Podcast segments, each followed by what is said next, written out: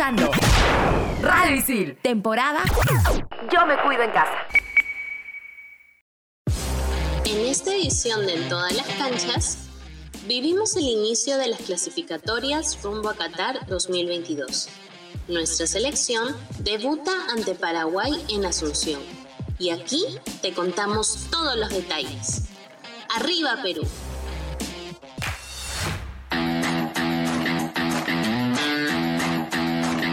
Siempre el ser llamado a la, selección tiene, trae consigo responsabilidades, ¿no? uno tiene que, dar lo máximo, sabemos que, el profe siempre mira los resultados de cada uno, entonces esto es de, momentos, ¿no? Eh, si rindo, eh, yo creo que voy a seguir siendo considerado, entonces eh, al tener esa confianza del profe de, confiar en mí sin, tener oportunidad en mi club, habla mucho, ¿no? Entonces para mí eso también genera mucha, mucha responsabilidad. Físicamente me siento muy bien, eh, lógicamente que necesitamos minutos para, tener más confianza, todas esas cosas, ¿no? Pero físicamente me siento bien. Paraguay eh, siempre tiene jugadores que, meten mucho, eh, jugadores que no dan una pelota por perdida y, bueno, este, también que, van a estar de locales con, con, la cancha que ellos ya conocen. Eso, yo creo que eso va a ser lo más difícil, ¿no? Yo creo que Perú está para clasificar eh, directamente entre los cuatro y eso, eso siempre está en nuestra cabeza. Ya más adelante veremos cómo van las cosas, pero siempre tenemos que salir con, con esa mentalidad.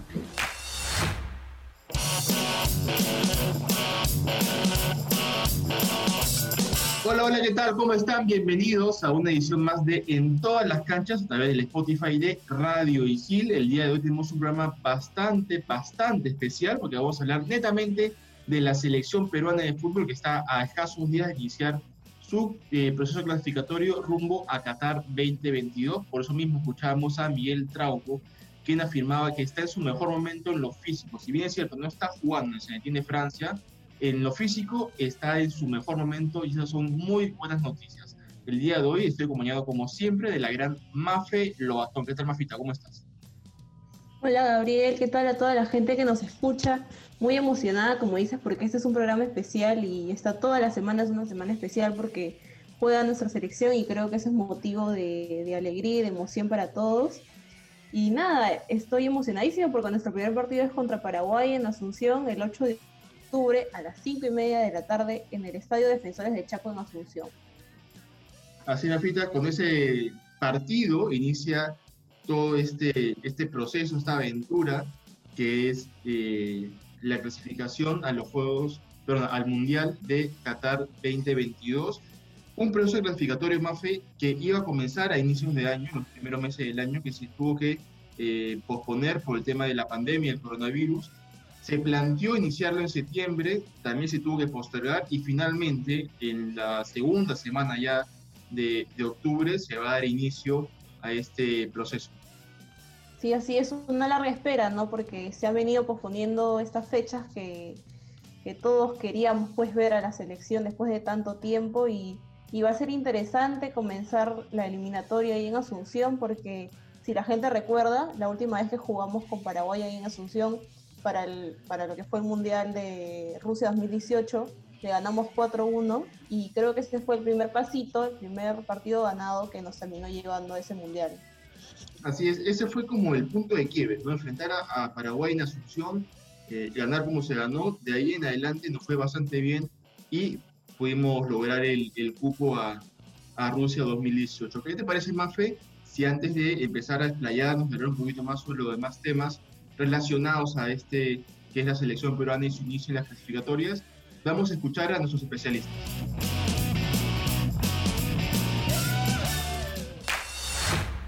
Milena Merino, Gol Perú. Comienza las eliminatorias y precisamente la selección peruana, bueno, como todos sabemos, se va a enfrentar en su primer encuentro a Paraguay, en un partido que es para mí parejo y bastante duro. Eh, siempre nos toca debutar con Paraguay en eliminatorias, pero en este caso nos va a tocar de visita. Siempre había sido local y nos había ido bien. Hay una ventaja para Perú porque viene un proceso que Gareca ya inició hace bastante tiempo y la base del equipo se mantiene relativamente ¿no? No hay una renovación total del equipo, solo cambios en algunos puestos respecto al Mundial. Como por ejemplo, eh, recordemos que la saga central que serían en esta oportunidad eh, conformada por Zambrano y Abraham, cuando antes eran Ramos y Rodríguez. Luego todo en teoría se mantiene, la gran baja en ataque es Paolo Guerrero, el reemplazo natural sería Jefferson Farfán, pero también está en duda, entonces podríamos estar hablando de Raúl Ruiz Díaz, que ha sido parte de todo este proceso, que conoce bien el trabajo en, eh, en la videna, el trabajo que realiza Ricardo Vareca. No es un jugador nuevo, conoce muy bien todo lo relacionado a la era del Tigre Gareca, como les dije, sin embargo, eh, no ha rendido acorde, ¿no? Perú tiene un 11 de memoria y eso para mí siempre es una ventaja y siempre es algo positivo. Sin embargo, eh, Paraguay, a diferencia de las eliminatorias pasadas, está mucho mejor dirigido. Tiene un mejor técnico como Berizzo que apuesta por un equipo muy intenso, jugadas precisamente con esas características, pues, ¿no? Jugadores que presionan mucho, que no dan un balón por perdido y seguramente también van a querer iniciar con buen pie ante nosotros que somos su primer rival, rival directo también. Creería que si Perú sabe aguantar los primeros momentos donde Paraguay va a querer imponerse y luego se hace del balón, puede lograr imponerse en el juego y generar chances que eh, deben de concretar claramente, ¿no? Y en el tema de las chances, precisamente, vamos a ver si llega Flores, pero ante las bajas eh, de posiblemente Edinson, de Guerrero y también eh, todo parece que Jefferson Farfán también se lo perdería. Tenemos muy pocos jugadores con gol. Creería que ese es el principal problema que tiene Ricardo Vareca, ¿no? Porque eh, no tenemos a los goleadores en ataque. Si bien es cierto, Carrillo, Cuevas son jugadores que ocasionalmente anotan, pero no son goleadores y tendríamos que necesitar un Raúl Ruiz Díaz con mucho más conexión con el balón y el arco sobre todo, ¿no? Que esté enchufado mucho más que en las eliminatorias pasadas. Es la gran deuda de Raúl Ruiz Díaz y es el gran proceso y la gran chamba actual que tiene Ricardo Areca. Franco Lostenau, ESPN.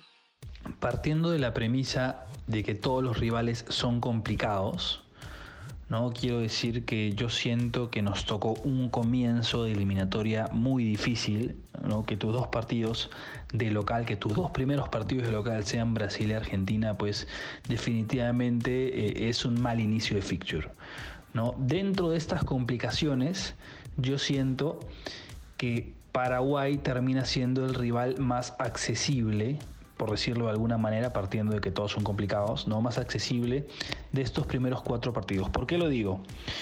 Porque Gareca le ganó todos los partidos que le jugó a Paraguay, en total le ha ganado cinco, ¿no? E, en este ambiente donde la localidad pesa menos, donde no hay público, siento que, Paraguay no va a sacar tanta diferencia de eso, más allá de que conozca más la cancha, igual nosotros también la, conocemos, la defensora del Chaco.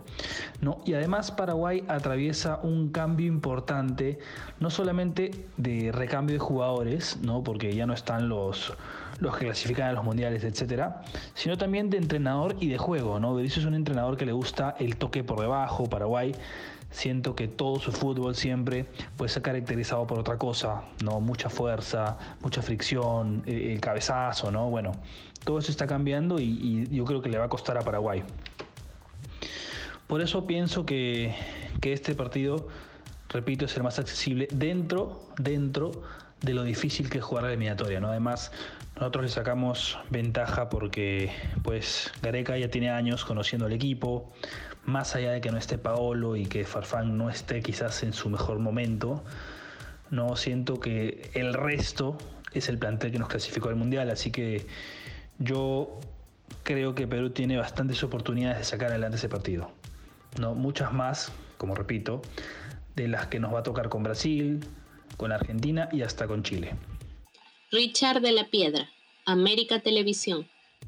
Hola, ¿cómo están muchachos? Los saluda Richard de la Piedra a pocos días del inicio de la eliminatoria Paraguay-Perú en Asunción. ¿Qué les puedo decir de la selección peruana? Todavía tengo incertidumbre, por ejemplo, quién será eh, la pareja central junto a Zambrano, si será Abraham que se ganó el puesto en la última Copa América o Araujo que viene en un gran nivel en el fútbol de Holanda si Trauco está futbolísticamente para ser titular en este partido o quién va a ser el reemplazante, por ejemplo, de Paolo Guerrero, si está listo Farfán o si no será Ruiz Díaz que viene con una racha goleadora en la MLS. Del rival que hay que decir que bueno, con, con Berizzo es un equipo con mucho más eh, intensidad, protagonismo. Eh, tiene ya un año, ocho meses al cargo Eduardo Berizzo. Es más, debutó contra Perú un amistoso en marzo del 2019.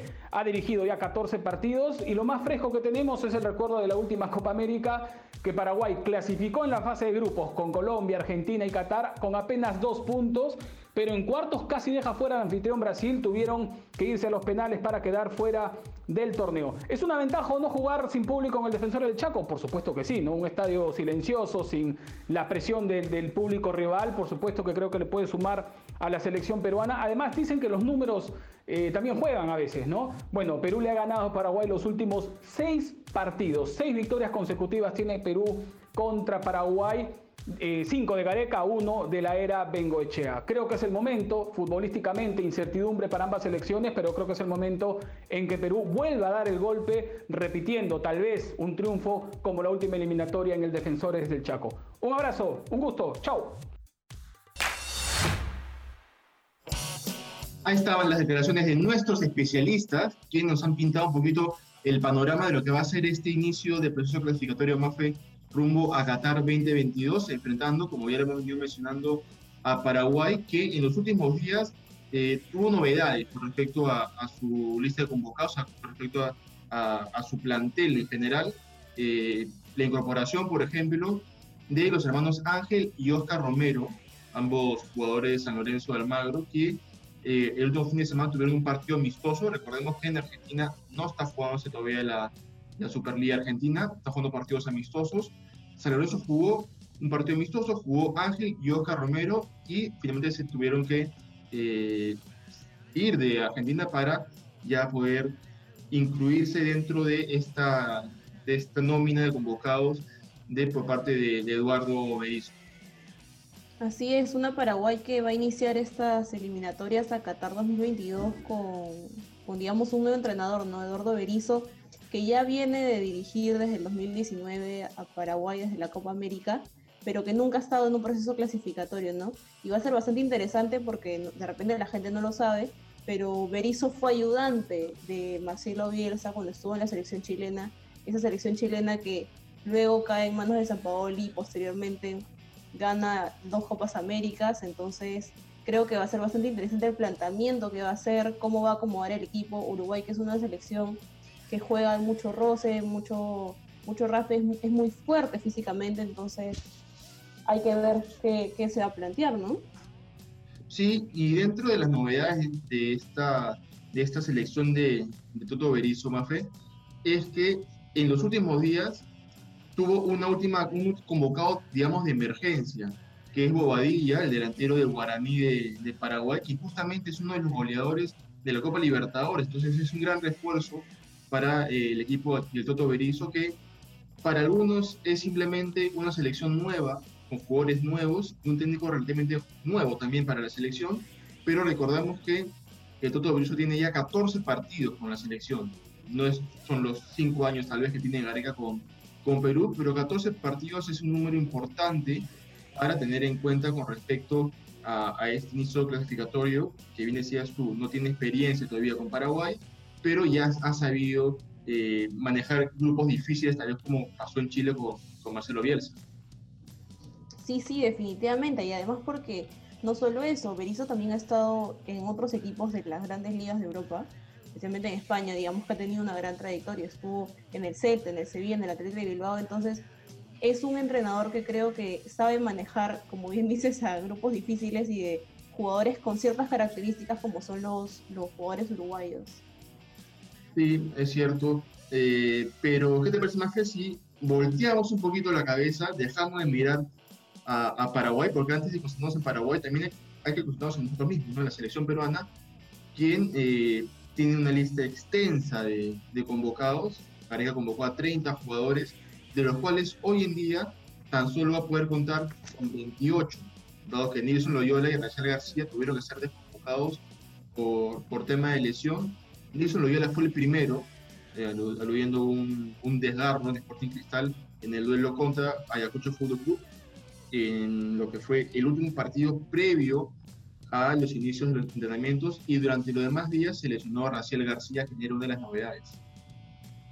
Sí, así es, Raciel García que sufrió un desgarro muscular ¿no? en el muslo derecho. Una pena porque se tenía mucha expectativa de lo que podría haber hecho en la selección y esperemos una pronta recuperación, pero ahora Gareca va a tener que manejar las opciones que tiene para este inicio de eliminatorias.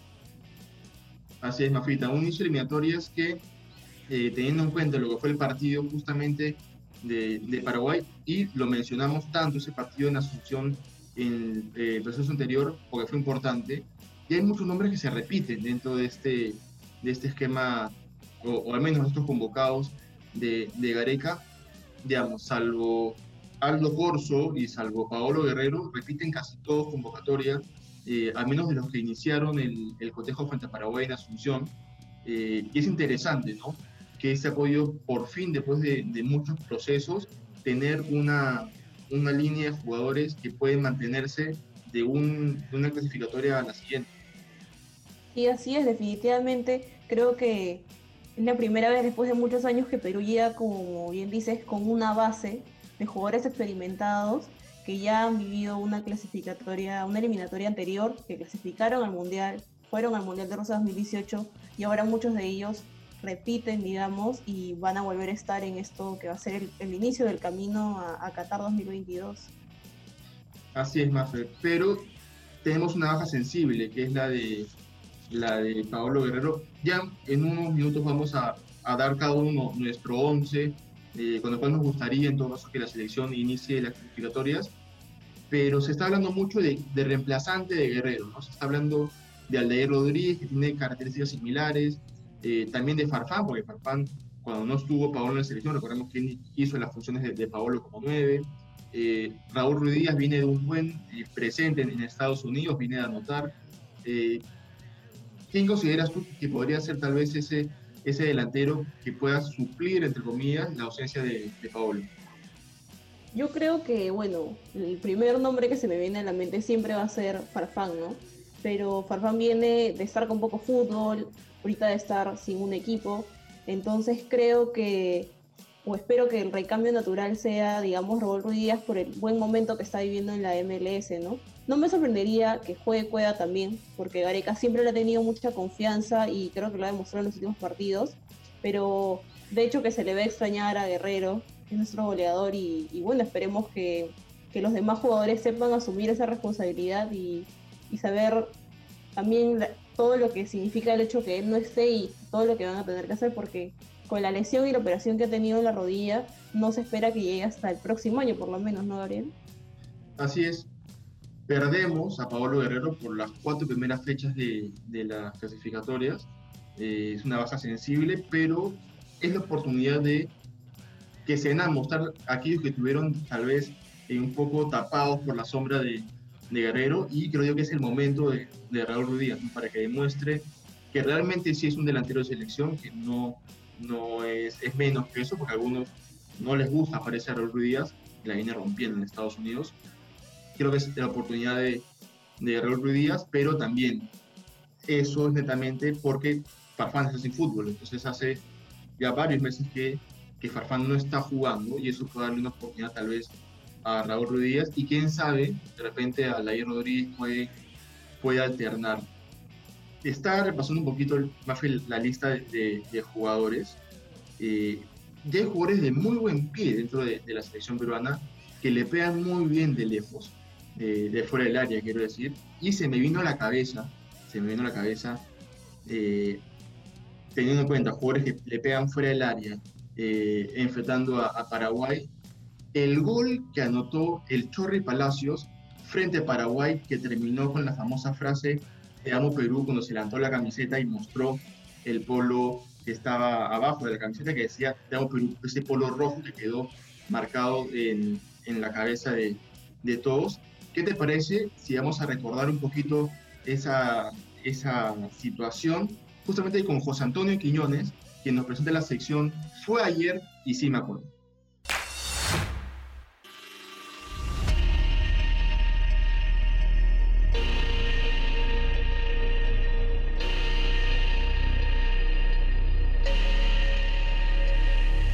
Los partidos con Perú siempre son difíciles, dijo Chilaver no hace mucho, pero esto no siempre fue así. Ser hincha de Perú en los 90s y 2000s era firmar un voto de suplicio. Quienes nacimos después del 82 ni siquiera sabíamos lo que era ver a Perú en un mundial. A pesar de esto, en las épocas en que la meta de llegar a la cita nos era esquiva, existían héroes que cada cuatro años nos devolvían la ilusión a base de pundonor, sacrificio y amor por el Perú. Esto nos dejó el Chorri Palacios como jugador. Amor por el Perú, la demostración de que no importaba cuán lejano se vea el objetivo, no estaba permitido bajar los brazos. Mi intención era poder ganarme, o sea, poder ser más rico aún, ¿no? con el cariño de la gente. En mi mente no estaba pensar en llenarme los bolsillos, al contrario, eh, lo que quería era que el, peruano tenga un sentimiento y tenga un cariño eh, sumamente especial por este país tan hermoso donde vivimos. Yo aprendí eso jugando afuera, me di cuenta de, del país donde, donde estamos pisando y muchos de acá no se dan cuenta de lo que tenemos. ¿no? Entonces ese era más o menos el, el, mensaje y eh, pasé momentos tan duros, tan complicados, que, en el 97 comenzamos a cambiar un poquito eh, ese sentimiento de la hinchada.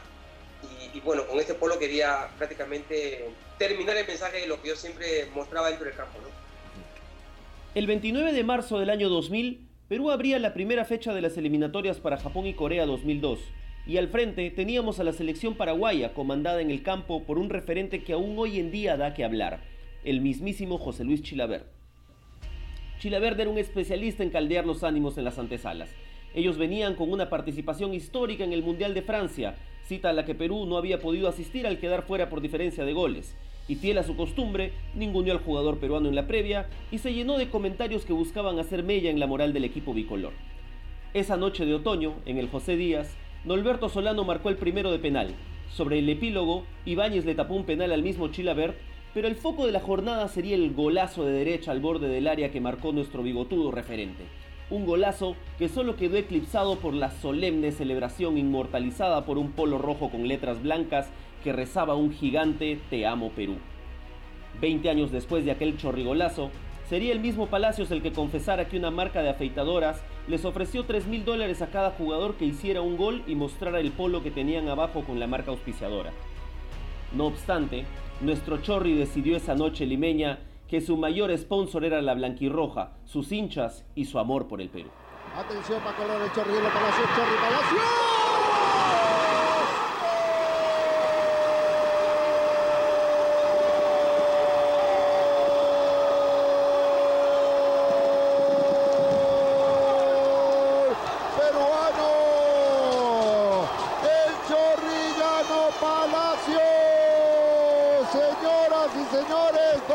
Palacio. Perú 0, Paraguay.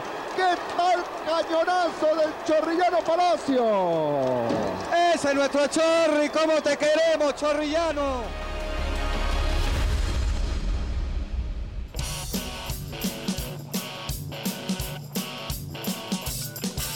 Ahí estaba José Antonio Quiñones con la sección Fue ayer y sí me acuerdo recordando esa, esa imagen que ha quedado grabada en la mente de todos del Chorri Palacios con la frase Te amo Perú. Eh, Mafe, ¿qué te parece? Ya vamos llegando a la parte final de, de la edición de, del día de hoy. Si cada uno da su once tentativo para que eh, Perú enfrente a, a Paraguay. Me parece perfecto, yo ya lo tengo así pensadísimo ya. Ajá, entonces comenzamos contigo, pues, dame, dame una chance. parece. Ya está bien, yo empiezo. Entonces, para mí, que Perú va a salir así el, el 8 de octubre. Yo creo que juega con Galese, Advíncula, Carlos Zambrano, Luis Abraham, Trauco, Renato Tapia, Yotun, Carrillo, Andy Polo, Jefferson Farfán y Rui Díaz. Ese es mi 11. O sea, tú básicamente lo que estás haciendo es reemplazando a Flores por, por Polo, que Polo es del gusto de Gareca porque hacen un muy buen trabajo táctico, y lo que dijiste al inicio, ¿no? que para ti el representante hoy en día de, de Paolo es, este, Raúl Ruiz Yo me voy a atrever hasta cambiar el sistema, más fea. Sí, a ver, a ver, quiero, ver, a ver, ¿a qué te atreves, Gabriel? Creo yo que la parte defensiva no, no se va a mover mucho. Va a ser básicamente Galese, eh, Advíncula, Zambrano con Abraham y eh, Miguel Trajo por el lado izquierdo en la primera línea de volantes sí me atrevería a lanzarte a tres. Aquino, que está en un muy buen presente en León de México, eh, acompañado de Tapia, que le está rompiendo en España, y acompañado de, de Yosimario Tun, quien es el, el, eje dentro de ese, de ese medio campo. Y arriba, arriba sí me iría con Farfán, por la derecha con, con Carrillo y por la izquierda con Cristian Cueva. Eh, Farfán porque, digamos, es un delantero fuerte, un delantero que, sabe ganar arriba y para enfrentar a Paraguay, que son jugadores también fuertes y aguerridos, necesitamos un jugador como, como Farfán. Es cierto que viene bien lo de Raúl Ruiz Díaz, para mí es una buena pieza de recambio si quiere replantear tal vez el sistema. Eh, viene bien al de Rodríguez, que para mí si quiere mantener esa línea de ir a pelear arriba, puede hacer el cambio tal vez Farfán por, por Alain Rodríguez y tal vez la convocatoria esta de, de, emergencia tras la salida de Raciel García y de eh, Nilson Oyola, que ha convocado Gareca a Valera y a, a Matías Super, de goleador del campeonato y uno de los mejores delanteros eh, peruanos como es Valera hoy en día en, en Yacobamba, eh, puede darle tal vez un respiro a Areca sabiendo que tiene más jugadores detrás y no, no tiene que limitarse tan solo a Farfán, eh, Ruiz Díaz y, y Alair puede ir variando el sistema. Por eso me atrevo también yo a cambiar el sistema y darle un 4-3-3. No, sí, sí, tienes razón. Yo creo que de hecho, como dices, la línea defensiva sí creo que es clara para todos, ¿no? Pero va a ser interesante ver cómo con esas nuevas variantes Gareca acomoda el medio campo y, y la misma delantera, ¿no? Porque yo creo que sí, la opción de Farfán está más que definitiva. Como dices, es un jugador fuerte que gana arriba y, y creo que eso es lo que vamos a necesitar en el inicio del partido porque de hecho estoy segura que Paraguay va a salir con todos los primeros minutos a presionar las líneas, las primeras líneas, cerrando espacios, entonces ya veremos cómo, cómo Gareca nos sorprende con su 11 como siempre lo hace y esperemos que sea la mejor decisión para ganar el partido. Sí, eso, por eso también me, me, atreví a cambiar un poco, ¿no? porque eh, Gareca nos tiene acostumbrados a mantener una formación por mucho tiempo y cuando nosotros creemos que ya es el equipo que sale de memoria, mete un cambio que, que te cambia todo el sistema, ¿no? Pasó, por ejemplo, eh, en el nuevo partido de repechaje aquí en Lima, peleando la clasificación, cuando nadie tenía en la, en la mente que iba a bajar ahí su fuerza al final línea de volantes, que iba a poner a Polo, que iba a poner a Castillo, a, a, Díaz, cambió todo. Creo que no a ese tipo de cosas, así que eh, por eso es que, que me he atrevido.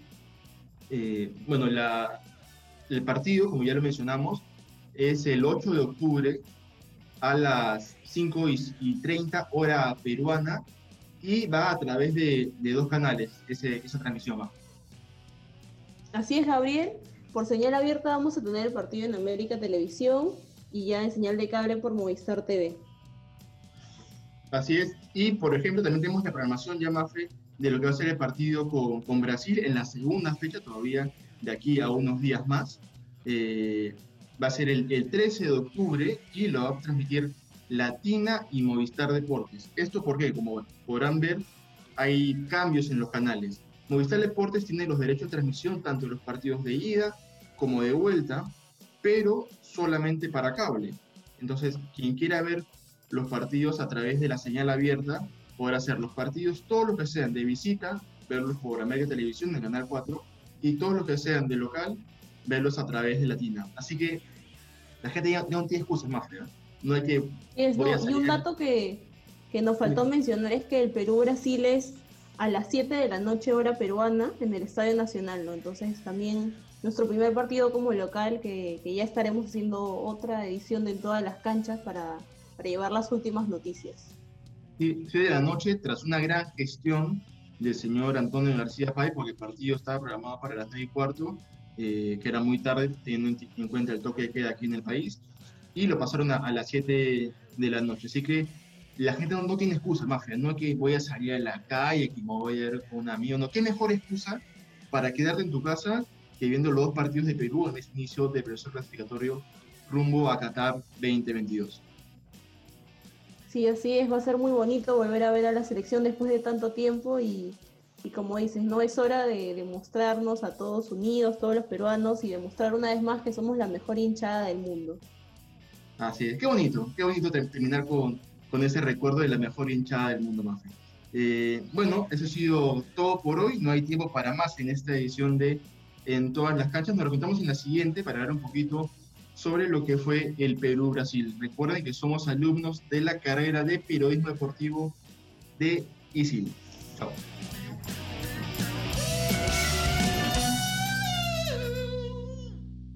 Tú estás conectado a Radio Isil, temporada Yo me cuido en casa.